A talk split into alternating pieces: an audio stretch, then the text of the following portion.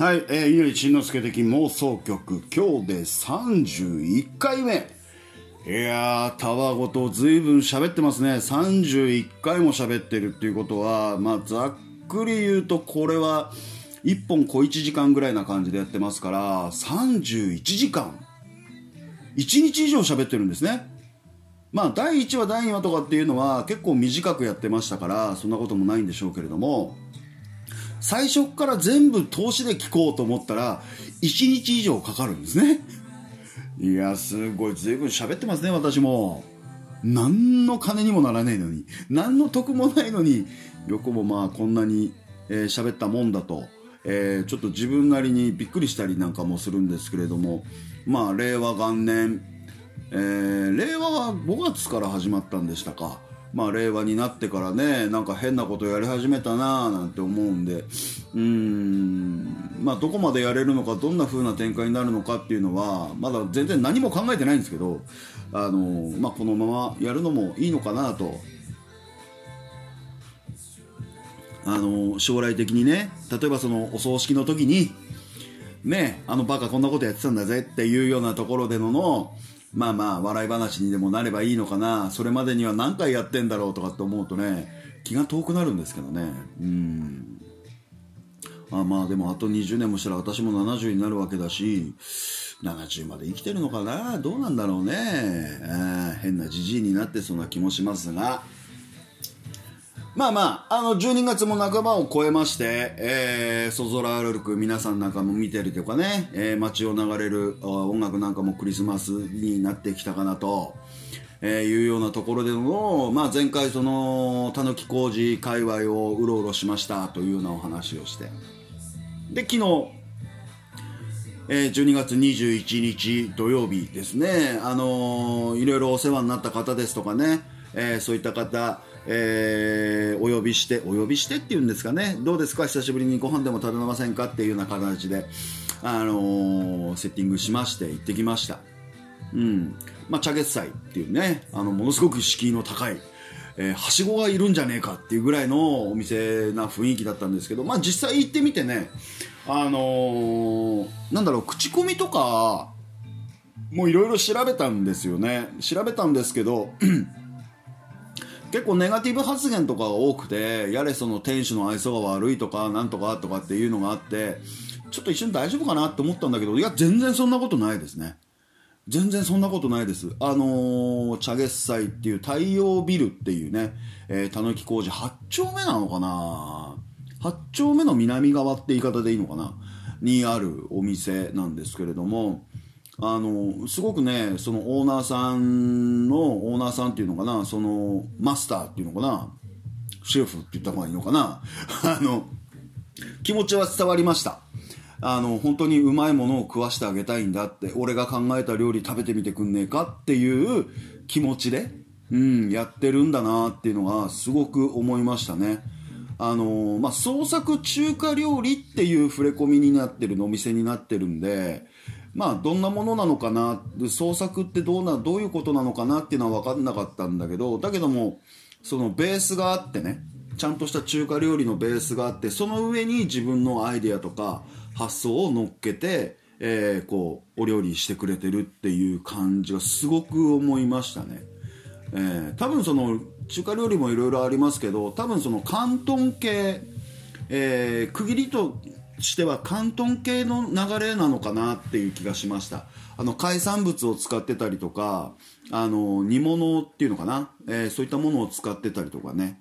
あの肉の使い方とか、えー、若干の味付けの、えー、風味の出し方とかっていうのは広東料理系の修行をなさった方でで今お店を作ってるのかなっていう気がしましたね。非常に美味しかったです。あの、まあ、その分、その分それなりそれなりだったんですけど、まあ、それなりのその、価値は十分あるし、あの、また今度も次回もね、行ってみようかな、なんかの時にちょっと顔出してみようかなっていう気がします。まあでも、まあ私はね、向こうにはいたんだけど、ほぼほぼ北京がこうメインの地域だったんで、えー、広東料理とかっていうのはあんま食べたことはないんですけどあのたまにねそういった北京料理東北とか北京とかあっちの方のゴリッゴリ中華っていうんですかね、えー、そういったものをなんか久しぶりに食べたいなっていうまたこう中華料理中華料理屋さんをこう開拓したいな熱みたいなのがね、えー、再燃した感じではありますねうんまあまあうんちく話じゃないですけどその北京料理じゃなくて中華料理。まあね、えー、札幌にもいろんな中華料理屋さんありますけどあのー、バーミヤンとかですよ。バーミヤンとかあれは中華じゃないと私思ってるんですけどあの、まあ、いわゆる中華料理屋さんに行った時にこのお店ってちゃんとした店なのかな美味しいもん食わしてくれるのかなっていうのをまず一番最初に見るポイントっていうのがあってそれは店構えでもなく、えー、あの料理のメニューがどうこうっつうんじゃないんですよ、えー、まず入った時にまず一番最初に見るのは箸の置き方箸の出し方なんですよね、えーまあ、日本料理の場合箸ってこう自分の手前に平行に横に置くでしょ。日本料理って。イメージしてください。あのお膳の中にこう箸が横に置いてあるのが日本料理なんですよ。中華料理って縦に置くんですよ。でそれがちゃんとできてるのかできてないのかっていうのをまず見るんですよね。でそれができていればあ中華料理を知っているオーナーさんがやってる店なんだなっていうのがそこで分かるんですよ。であの大通りのねビッセにあるあのなんちゃらっていう中華料理屋さん随分高高い店だった2階か3階か4階にあった店なんですけどあそこなんかも店構えはちゃんと中華なんですけどでもやっぱあれ従業員の教育なんでしょうね。思いっきり箸横に出されたんですよ。もう僕でもうそこで私はこうなえるんですよねうん、お前何食わせてんねんよっていうような気になっちゃうね。まずそこを見るところで、えー、どう、どうなのっていうのを見たりとかしますね。うん。あとその使ってる箸とかね。日本食で使ってる箸っていうのは先っちょ細くなってるでしょ？中華料理で使う箸っていうのはもっと長くて、9寸ぐらいあって、9寸もっとあるな？10寸があるのかな？わかんないや。あって、先は細くなってないんですよ。それは中華料理の箸なんですね。でなんでそんな違いがあるかっていうと日本っていうのはお膳お膳で食事を持ってくるっていうこう一人一人にこう提供するっていう食事の出し方解析なんかもそうじゃないですか。なので自分の手元で、えー、装われているそういった食食べ物っていうのを、えー、自分でこうつまんで自分で食べるっていうのが日本の日本食の箸の、えー、使い方っていうんですかね。形の由来みたいのがあるね。で中華料理っていうのはそうではなくて大皿料理で大皿料理でみんなで食べましょうっていうところだからそんな細っこい箸じゃ箸だったら届かないんですよ。なので太くて長い箸を使ってムンズと掴んで「おこれ食えこれ食え」って言って皆さんにこう取り分けてあげるための箸なんですよね。そういった違いがあったりとかしたりなんかするんですよ実は。でよくその中華料理ってねマナーがないですとかって言うんですけどあのそんなことないですよ。あの中華料理っていうのも食べる時のマナー、えー、もありますしもてなすマナーとかもてなされる時のマナーとかっていうのも実は中華料理ってものすごくたくさんあって、えー、まあもてなされることの方が多いでしょうから気にはしないんでしょうけどあの実際にこうもてなそう中華料理で本当にもてなそうと思ったらもう結構難しい、えー、ものなんですよね。あのフランス料理まあそんなね高級なフランス料理とかって私は食べたことないですけどあのよくコース料理になったりとかね、えー、今日はそのねあのシェフのお任せでとかってよく言うじゃないですか中華料理ってそれってありえないんですよ。えーでホストの側とゲストとあの椅子の座り方も全部違うんですね。えー、あのこれ細かく言うと図が必要になるんでこれ以上あんまり喋ら喋れないですけど基本的にどうかな。日本の場合そのゲストの一番主賓が一番いいとこに座ってっていうこと上座とか下座とかあるじゃないですか。中国の場合はあのもてなす側ホスト側が一番いい場所に座ります。でその一番いい場所の2番の場所2番手の場所を主賓の方に座っていただくっていう、えー、のがあります。で、えー、その座り方あの丸いテーブルでねえー、ホストは一番上座に座って、えー、主賓の方はその上座の隣に座らせる場合もあるし、えー、ホストの遠い面に座らせる場合もあるし、これは地域によっていろいろ違うみたいなんですけど、北京の場合はだいたいホストの隣に座らせるのが、え主賓の座る場所なんですよ。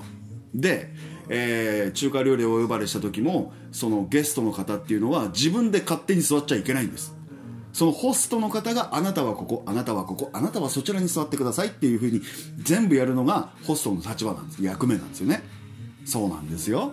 え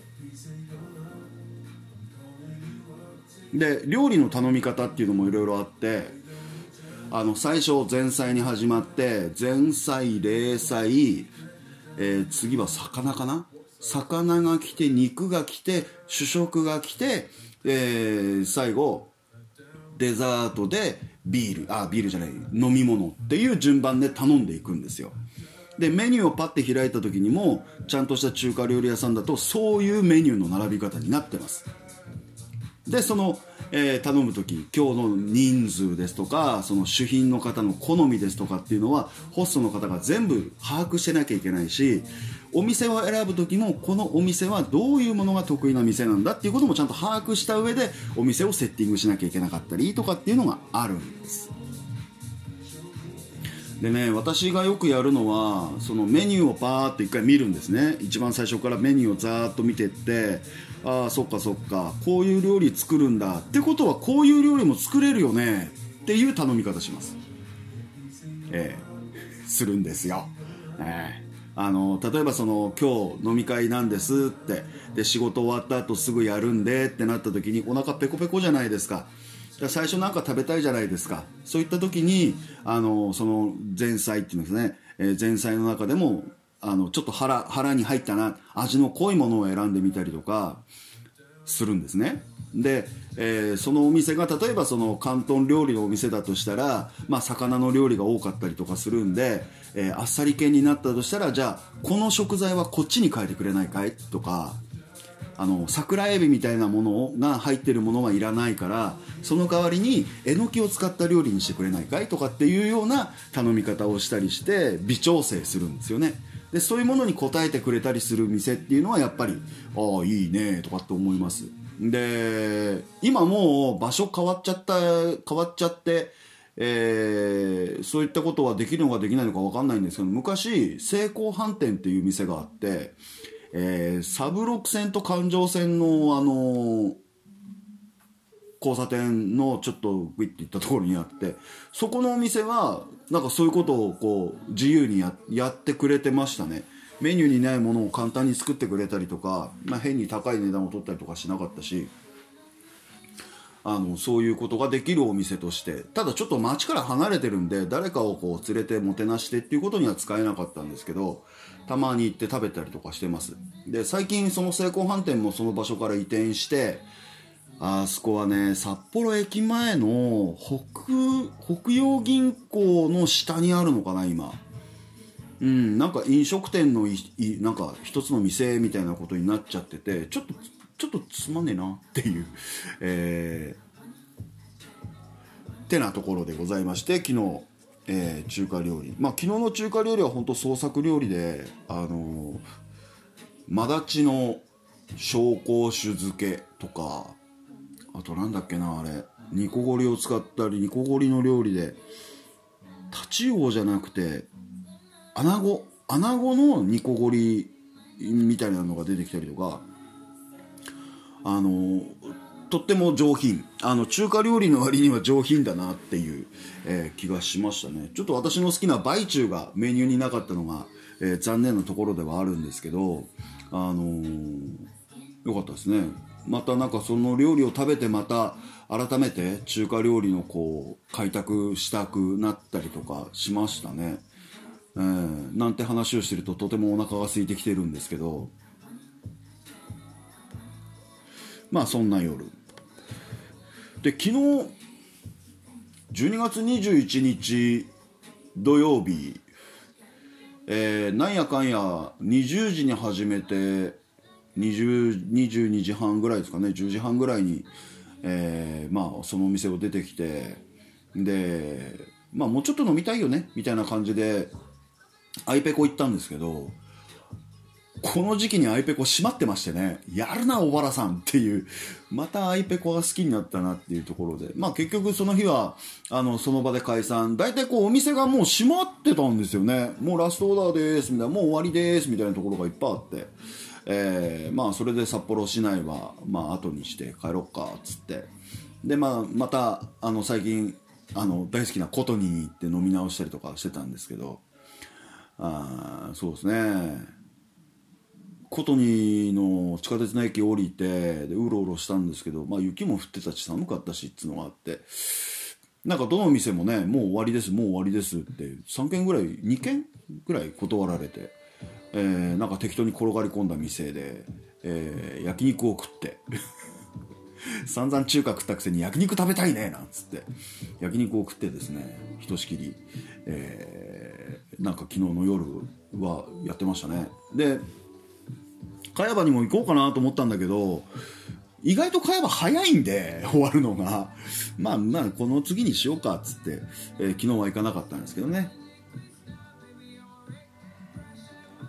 で、そんなこんなで相変わらず酔っ払って帰ってきて、えー、ラジオのタイマーを切り忘れてそのまま寝ると。で、朝6時半、6時に、えー、NHK 第一放送がかかり、えー、6時半からかかる、えー、ラジオ体操で目が覚め、あーって起きながら、えー、洗濯をして今に至ると。いうような、え、相変わらずだね、大体こういう会話になっていると思うんですけど、そんな感じのの、えー、日曜日ということですかね。まあこれ今日、えー、今日22日の日曜日が終わって23日になればあっという間にクリスマスですわ。で、その流れでもってね、またこう新年の年の瀬元旦みたいな話になってきて、気ぜわしい感じになる。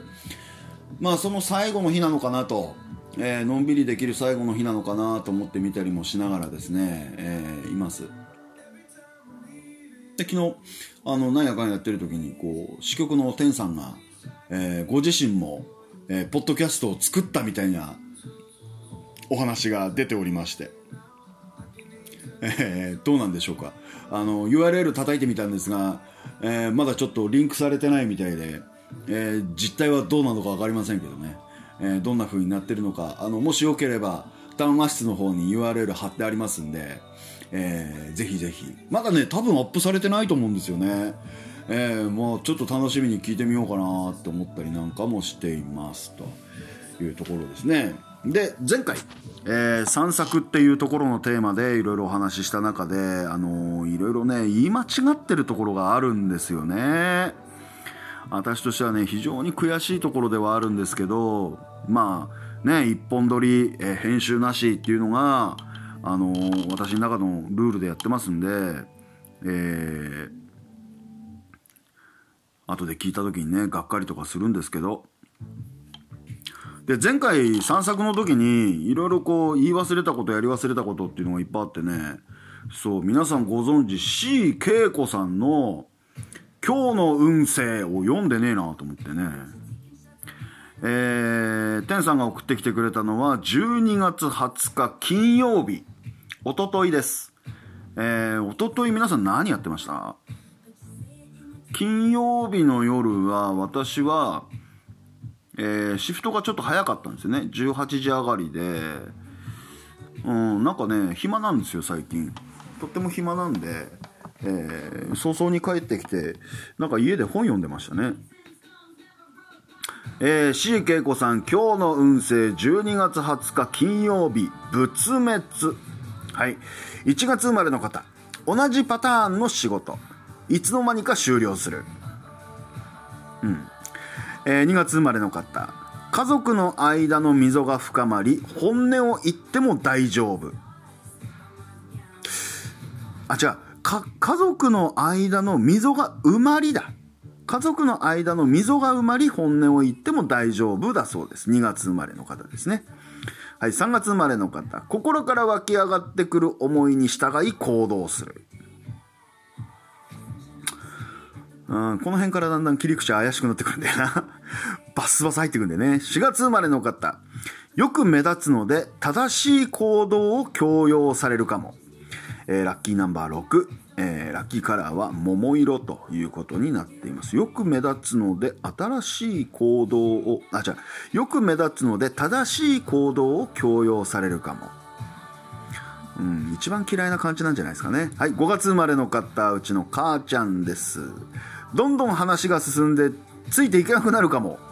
ラッキーナンバー4、ラッキーカラーは茶色。まあ、あの人はね、マイペースな人だからね、あ、そうなの？って終わっちゃうと思います。はい。6月生まれの方。家族に振り回され自分の時間を確保できない。まあ、師走ですからね、そういうこともあるでしょうね。7月生まれ私、安全な範囲から出る。誰よりも用心深くなる。ラッキーナンバーは3。ラッキーカラーは黄色と。これね、今ね、私実際安全な範囲から出ようとしてるんですよ。はい。またやらかしますよ。はい、8月生まれの方。必死になる主役を引きずり下ろされるまでやる。違った。必死になる。主役を引きずり下ろすまでやる。うーん。なるほどね。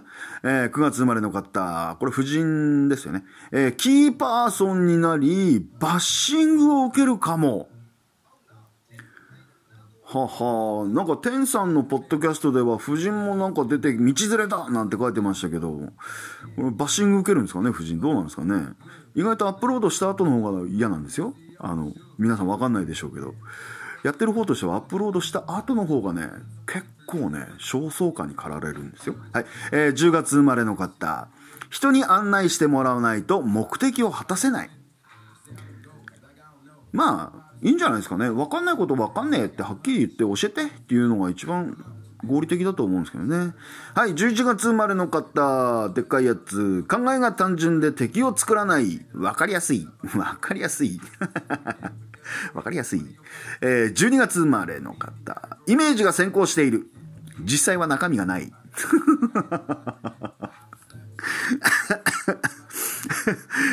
実際は中身がね、やっぱ C 恵子さんすごいね、切り口がね。もうどうし、どうしましょうっていうぐらいですね。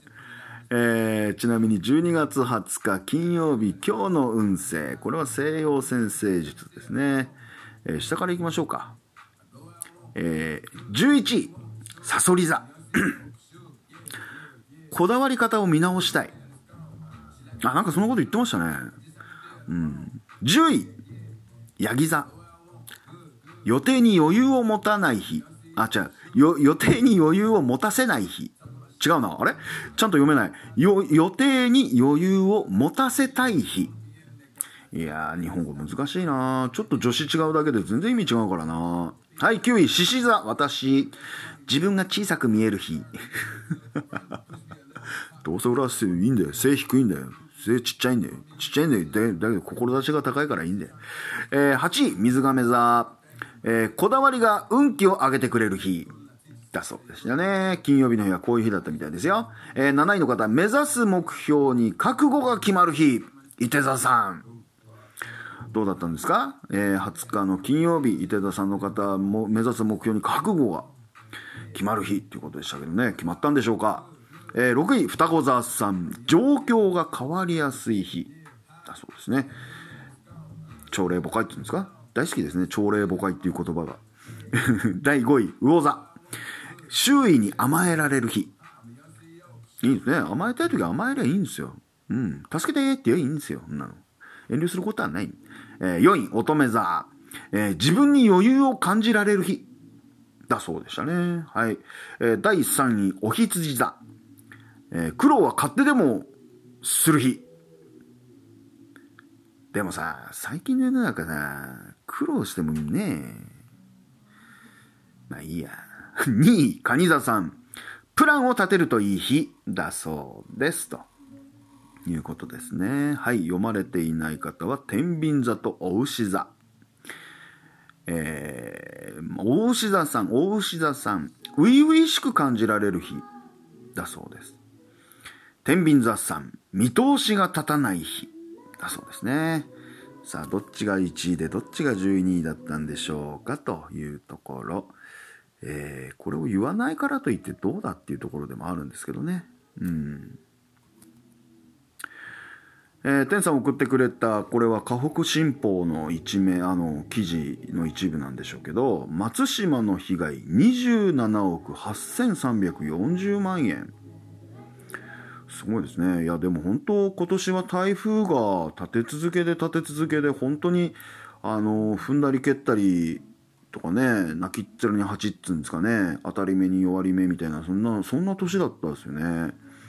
えー、松島町は台風19号による11日現在の被害状況をまとめた、えー、被害額は27億8340万円で災害廃棄物は麦わらなど1万4430トンに上る。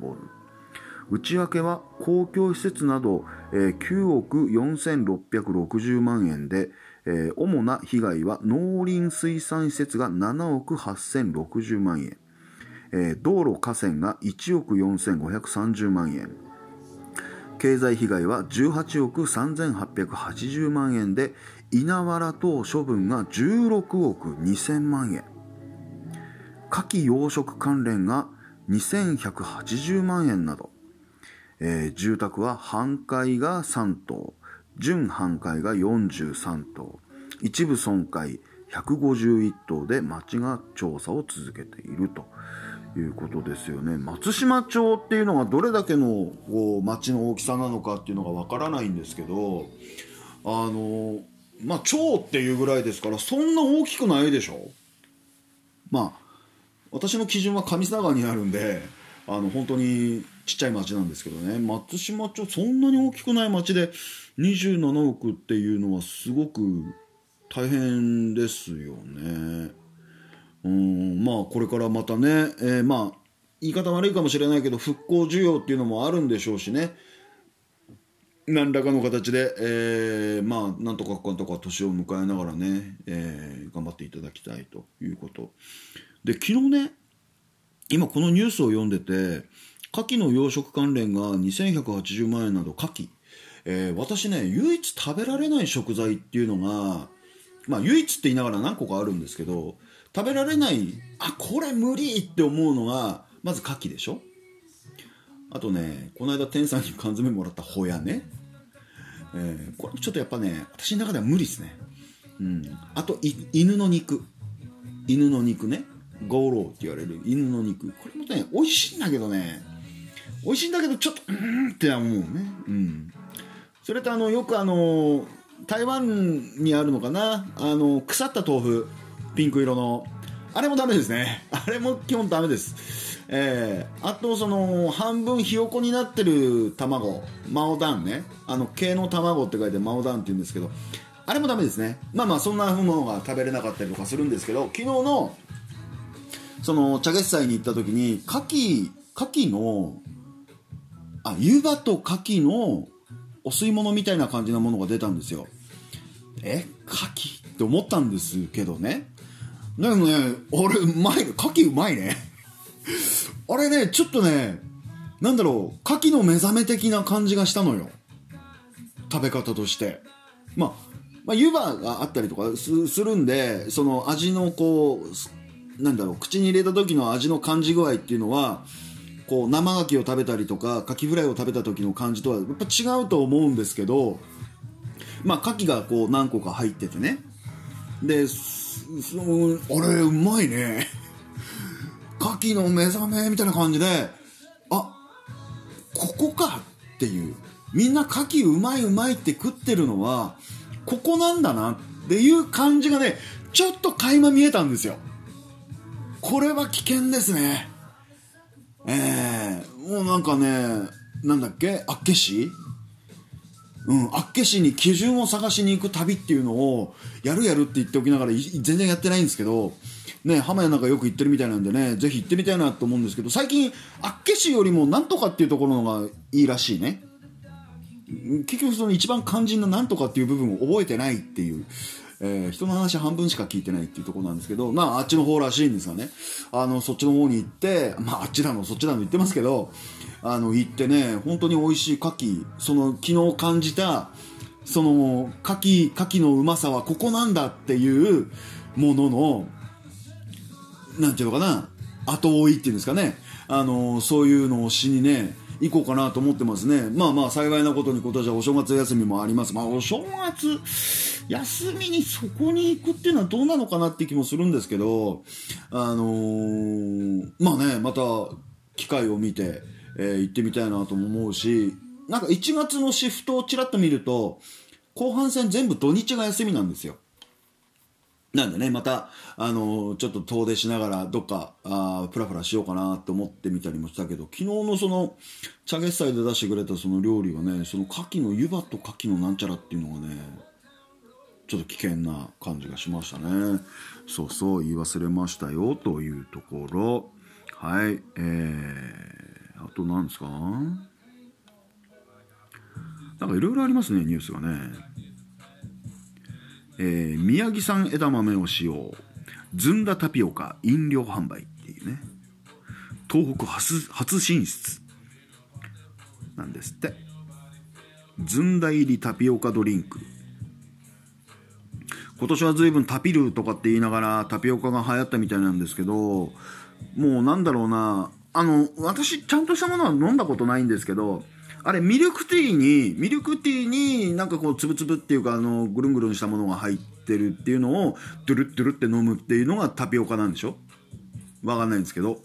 なんかねその基本ベースを変えちゃってるんでしょ？これきっと。オープンするんでしょ？宮城産のブランド枝豆。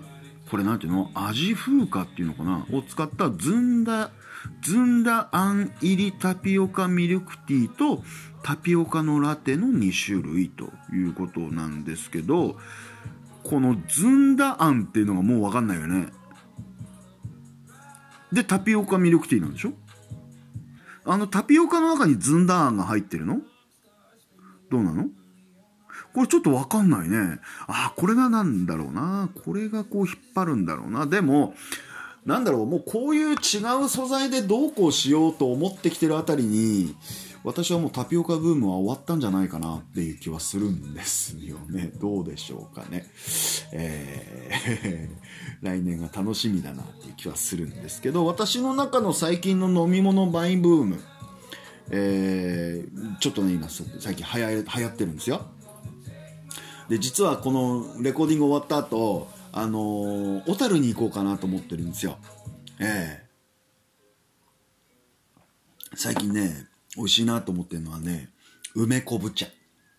梅昆布茶美味しいね。うーん。この間あのスーパー行った時に、あ、もうコーヒーねえやと思ったから、コーヒー買ったんですね。で、コーヒーばっかり飲んでると、口中コーヒーコーヒーになるじゃないですか。ねえ。なので、あの、なんかちょっとお茶を買ったりとかするんですね。で、ウーロン茶もあるっちゃあるんですけど、なんかお茶がいいなと思って、でパッと見たらこう梅昆布茶っていうのがね粉茶があったんで、え、なんとなく梅昆布茶あ梅昆布茶いいねなんつって。買って今飲んでるんですけどね梅昆布茶美味しいね。ああ美味しい。うん。で今日これからねまあちょっと今日が照ってきたんで天気も良くなってきたんであの小樽のね利尻屋美濃屋かなんか行ってねうん高級な昆布を使った梅昆布茶を買ってこようかなって今思ったりとかするんですよ。ねえ、もうちょっと金持つとすぐそういうことを使っちゃうからダメなんでね。だからね、あのー、この間も言いましたかもしれませんけれども、あのー、私が仮にお嫁さんね、結婚するとなったら、あの、お嫁さんに特にこう、何も要求することはないんですよ、もう。だって掃除洗濯で、なんか食事の支度とかね、そういったこと全部もう僕できるから、なので、あの、私の財布の管理をしてくださいっていうね。あの、私のお嫁さんに望むものはそこしかないです。私から財布を取り上げてくださいっていうね、えー、そういう、そういう話をこの間しましたね。なんじゃそりゃって感じですけどね。はい。えー、ということで、いろいろなんやかんや喋ってますけれども、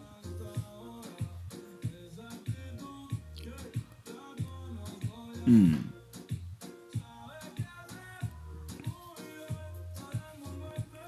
珍しいでしょ？もう完全に今喋ることないんですよ。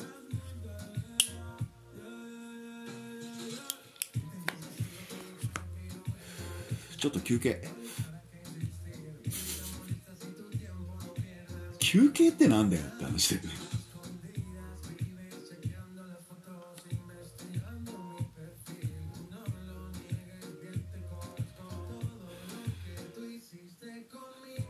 本気で休憩すんなよって話だけどね。はい、すいませんでした。まあまあ、あの、昨日、その、飲み会といいますか、お食事会の中で、まあいろいろまたお話を聞いてね、元いた部署のお話を聞いて、うーん、なんでしょうね。多分、私の考え方がスタンダードじゃないんですよね、きっとね。あの、今いる部署も、ね、さっきもちらっとこう安全圏から出ようとしてるんですって話もしましたけど今やらかそうとしてるんですよなんですかねちょっと頭の中整理しないまま喋るんでまたどちらかった話し方になるかもしれないんですけどまあ新しく仕事しますよってなった時に例えばその、まあ、どこでもいい転職でも何でもいいです就職でもいいですよ。えー、まあ下っ端ペーペーから始まって一生懸命仕事してなんとなく現場を覚えてでまあ役職がちょっとずつついていって上に上がっていくってなっていくと思うんです。まあそれはどの会社でもそうだと思うんですけど。うーん。なんでこう偉くなれば偉くなるほどなんだろうな。上向いちゃうんだろうね。偉くなればなるほどなんだろうな。足元を見なきゃいけないと思うんですけど。うん。全然違うんですよね。見てる方向が。自分のポジションを構成してるのは足場にいる足場にいるっていう表現もちょっと適切じゃないんだけど現場にいる人たちがあってこそなわけだから。うん。現場をどうやって回すかっていうことを考えて初めて自分のポジションが確立する確立できて上に物も言えるようになると思うんですよね。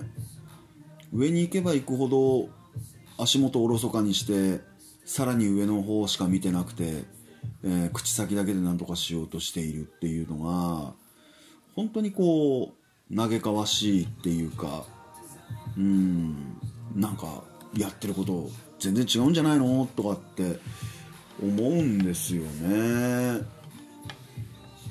まあ俺が年を取ったからなのかもしれないけどうん今ねうちのその今私がいる部署でもあの管理者を増やしてねあのどうこうしようとしてるんですよ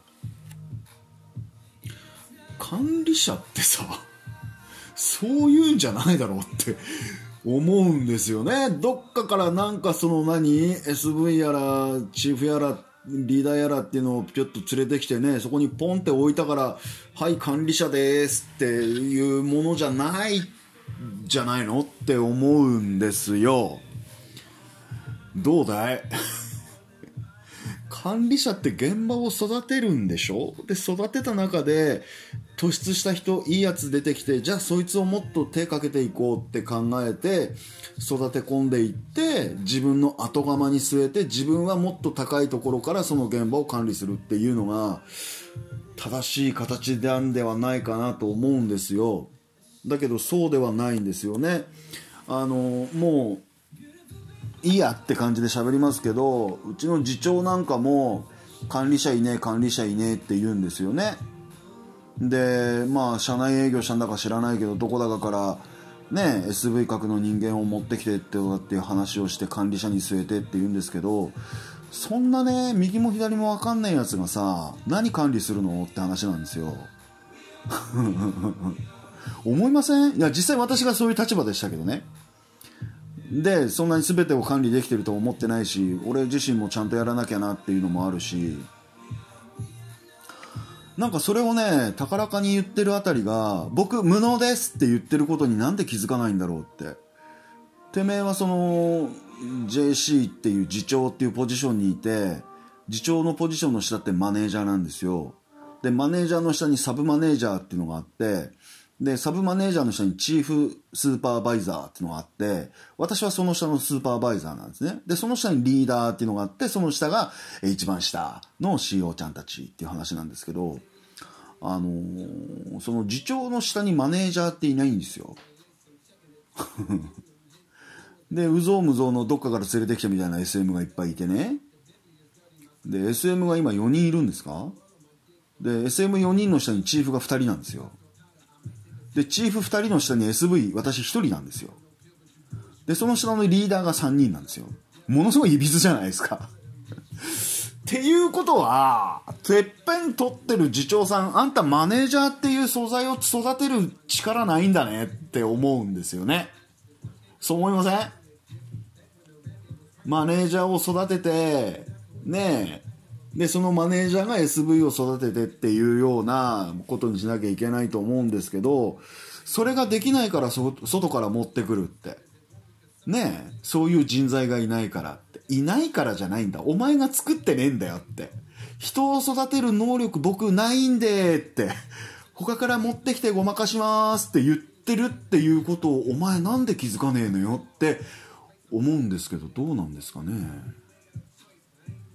うん。そういうの見てるとね本当にバカだなこいつって思うんですよ。あのねバカだなっていうよりもね不憫だなって気づかないんだなって。えー、っていうような、えー、人たちが主催する飲み会にこの間行ってきましたけど本当につまんなかったです。いやーつまんなかったね。あの私がやっってた時も、そんな風にみんな思ってたのかもしれないんですけど、またシンさんやるって言ってるよ、つって。無茶な、無茶な、何？時間でセッティングしてるしって、いけるわけないじゃん、でも行かなきゃまずくね？みたいな感じで無理やり来てくれてたのかもしれないけど、そこはちょっと私自身も顧みなきゃいけないなと思うんですけどね。だけど、この間の飲み会は辛かったなぁ。あの飲み会で鍋やめよ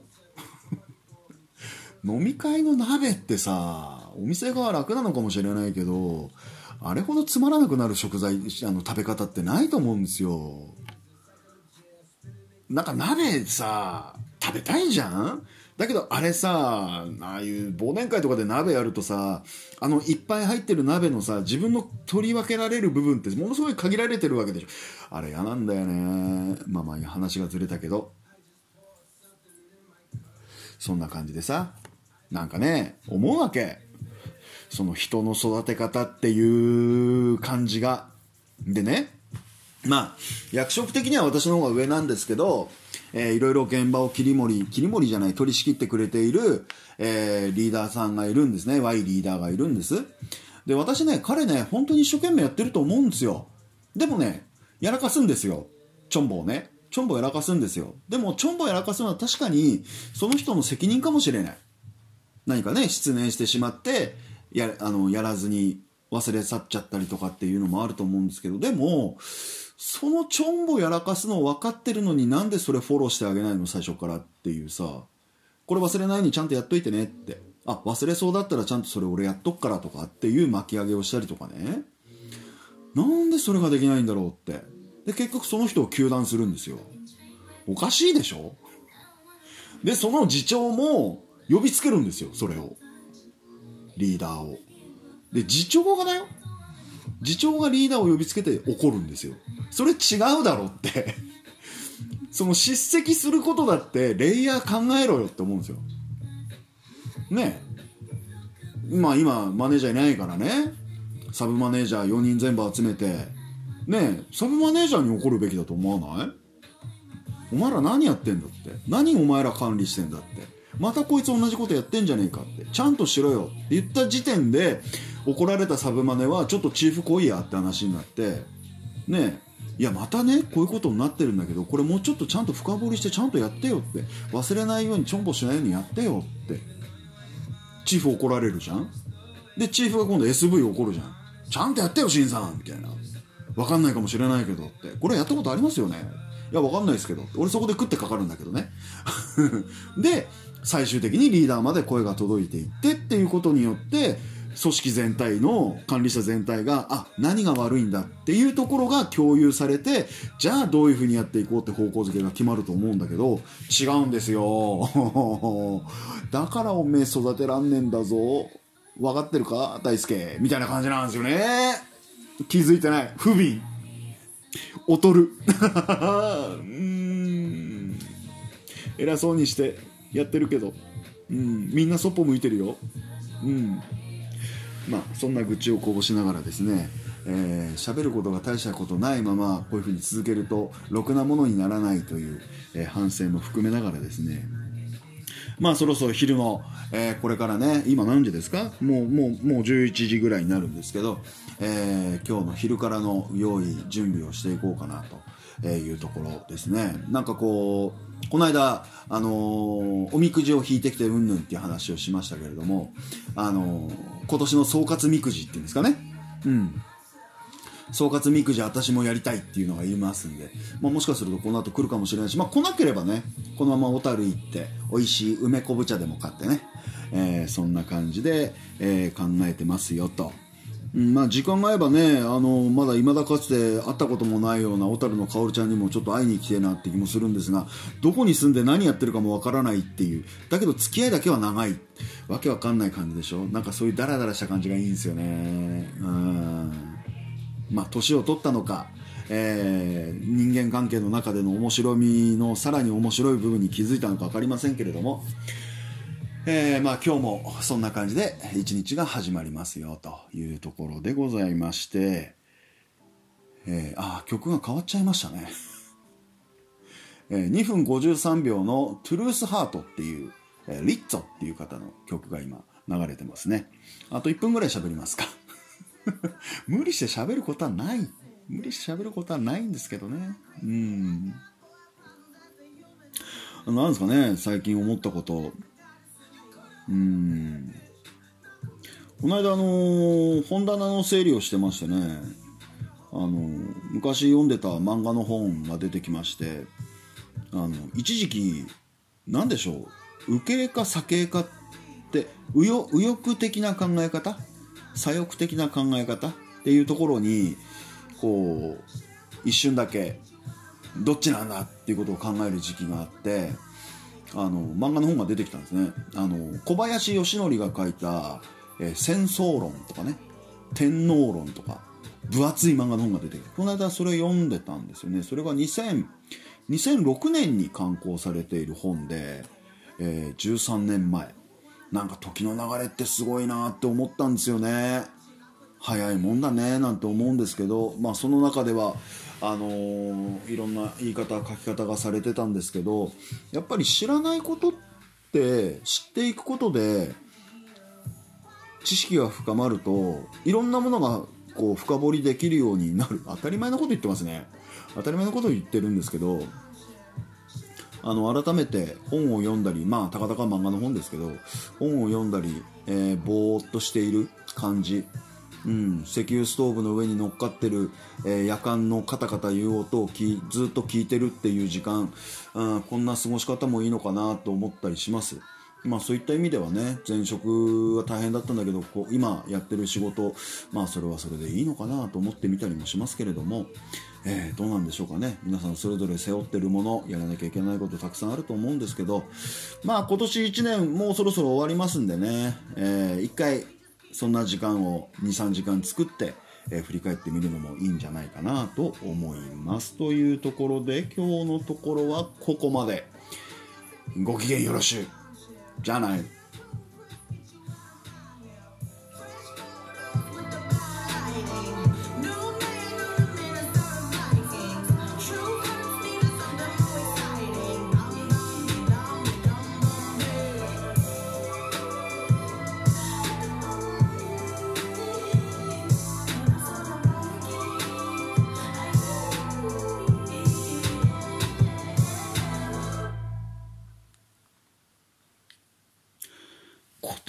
あともう一回やれるかな。2回かな。家賃がだいたい週末にやれって最近言ってくるね。できるだけやります。